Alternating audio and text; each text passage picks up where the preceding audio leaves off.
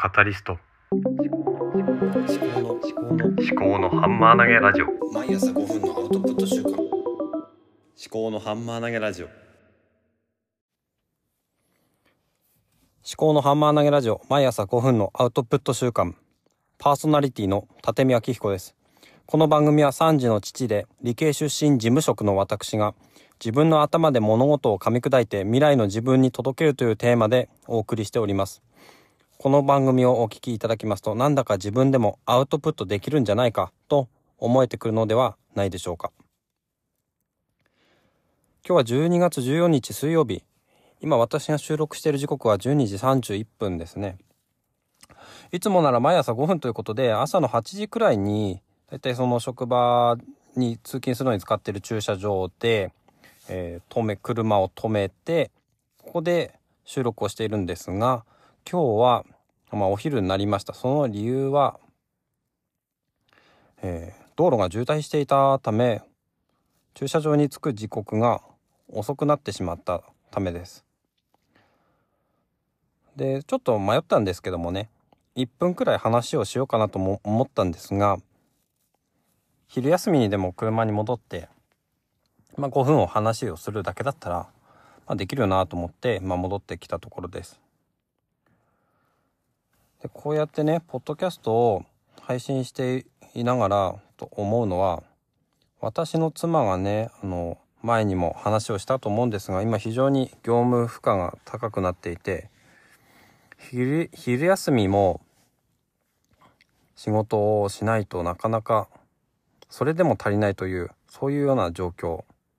だということでそれを思うとね私こうやってポッドキャストをね収録していていいのかなっていうふうに思ったりもするわけですがただ今日 Voicy でルローニさんの配信を聞いての周りに愚痴ばかり言う人とか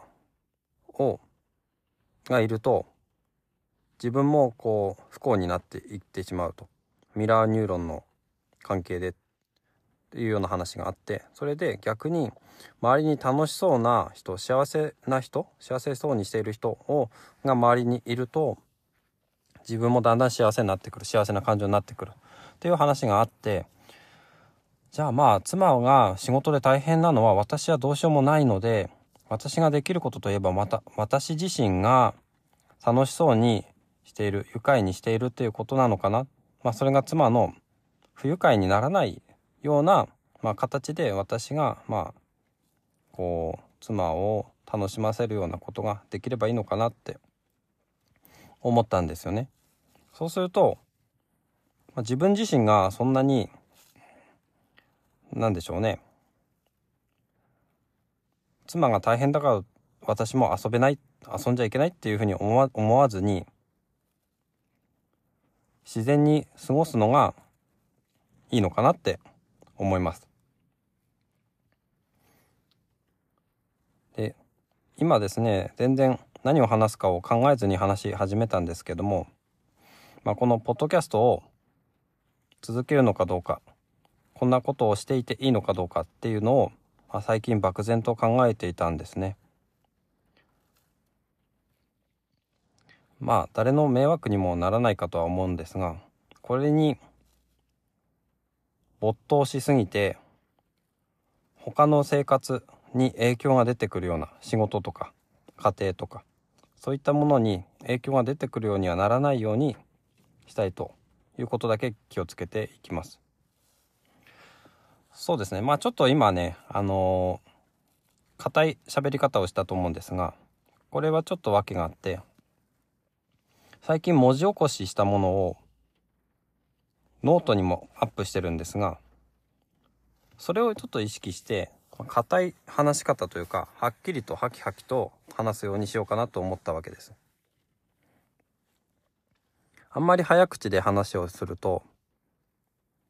聞き取りづらくなるし、まあ、文字起こしの精度も落ちるのかなと思いまして。で試しに昨日 YouTube の方の文字起こし自動の字幕ですねそちらのデータを貼り付けをしたらそっちの方が見やすいんですよね前はジャストプレスレコードっていう iOS アプリで文字起こしされたものを入れたんですけどそれって開業も何もされていないのでちょっと見にくいんですね。今後ね、まあ、YouTube の字幕って結構使えそうだなと思っていてちょっと編集すればあの自分のポッドキャストの文字起こしをノートでもうちょっと見やすい形で出せるかもしれないなと思ったりもしています。まあ、それをやるならポッドキャスト更新してからノートを更新するまでちょっと時間がかかるかもしれないんですがそういうようなことを今ね考えております。はい。じゃあ今日はこんなところですね。まあ自然体でいるのが一番かなと思います。この番組を聞いて1日5分だけでもアウトプットしてみようという方が一人でも増えていただければ幸いです。最後までお聴きいただきましてありがとうございました。ではまた。思考のハンマー投げラジオでは皆様からのお便りをお待ちしております。エピソード概要欄にハッシュタグ付きのツイートを作成できるリンクとメッセージフォームをご用意しております。もしこの番組が気に入っていただけましたらフォローやレビューをしていただけますと励みになります。ご視聴ありがとうございました。